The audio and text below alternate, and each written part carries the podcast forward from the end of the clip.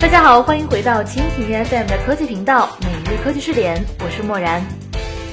苹果公司发出邀请函，并于三月九号召开的发布会引发了市场的猜测。分析师预计，苹果公司将正式推出 Apple Watch 智能手表。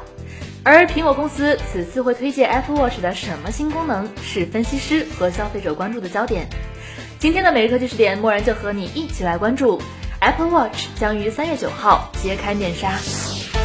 每日科技视点，每日科技视点，关注信息科技的点点滴滴。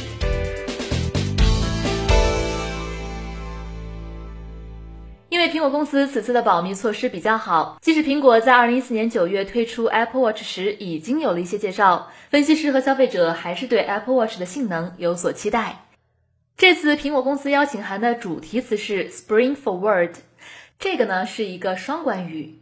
美国现在是冬令时，到了春天需要调整拨快一个小时，直译过来就是调整手表。这个呢就是再明确不过的发布 Apple Watch 的信号了。从二零一四年九月的发布会后，Apple Watch 的发布时间一再延后，这也让人们对它的续航时间和实际性能产生了怀疑。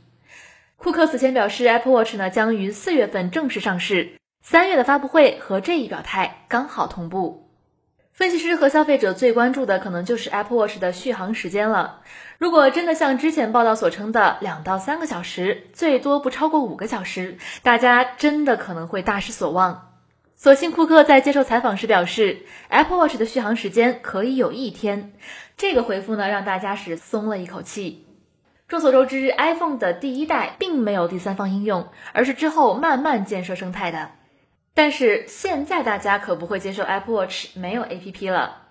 库克除了介绍健康跟踪、计时等功能外，还表示了 Apple Watch 可以替代车钥匙，直接打开汽车门。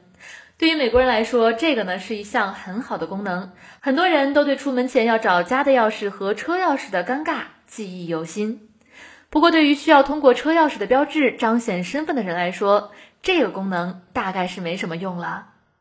通过回顾去年的发布会，Apple Watch 上拥有地图导航、Siri 语音助理、Apple TV 遥控、HealthKit 健康跟踪以及 Apple Pay 等自带功能。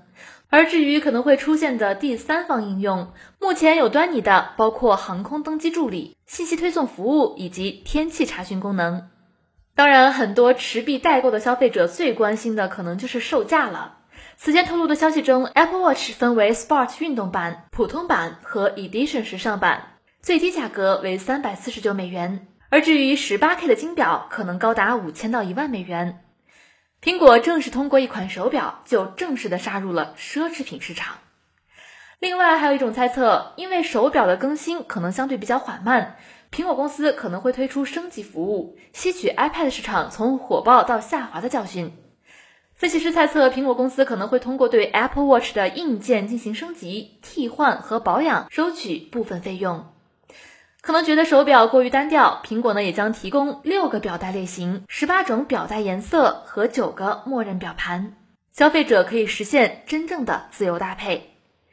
标准版 Apple Watch 采用抛光的钢材质，显示屏的材质呢是蓝宝石，而运动版的 Apple Watch 呢是电镀的铝外壳，显示屏没有采用蓝宝石。因为运动手表最大的需求是轻便，故而重量比标准版少了百分之三十。而 Edition 版 Apple Watch 呢，也就是土豪版，采用的是 18K 黄金材质制造外壳，有金色和玫瑰金色两种选择。表带使用的是皮质表带。因为今年苹果保密措施相当得当，分析师对 Apple Watch 的实际销量的预估也有很大差异。有分析师对 Apple Watch 在2015销量的估计大概在两千万到三千五百万只之间，而供应链的消息显示。苹果要求其亚洲供应商生产在第一季度五百万到六百万只 Apple Watch，这个呢应该是苹果公司官方对于市场的预期，也就是差不多在一些分析师的最低预估。不过呢，也有人说智能手机已经让人们无时无刻不在工作，如果 Apple Watch 接受推送邮件服务，就必须立即回复。Apple Watch 和 iPhone 的配合会侵入更多人们的生活。不过，人们还是期待苹果公司的 Apple Watch 带给人们新的感受，看看蒂姆·库克是否发扬苹果的魔力，再次发布一款热销的产品。如果真的让人们失望了，那么已经开始做空苹果股票的对冲基金就该开心了。好了，关于这个话题，我们就说到这里。感谢你的收听。如果你喜欢我们的节目，可以点击屏幕上的星星来收藏我们的节目。默然在声波的这边依然非常感谢您的关注。当然，如果你想找到一些志同道合、同样喜欢科技的朋友，也可以加入我们的 QQ 群，群号是二四六零七二三七零二四六零七二三七零。同时，你的观点、意见和建议也可以通过微信公众账号“直播互联网”来和木然联络。每日科技视点，每天不见不散。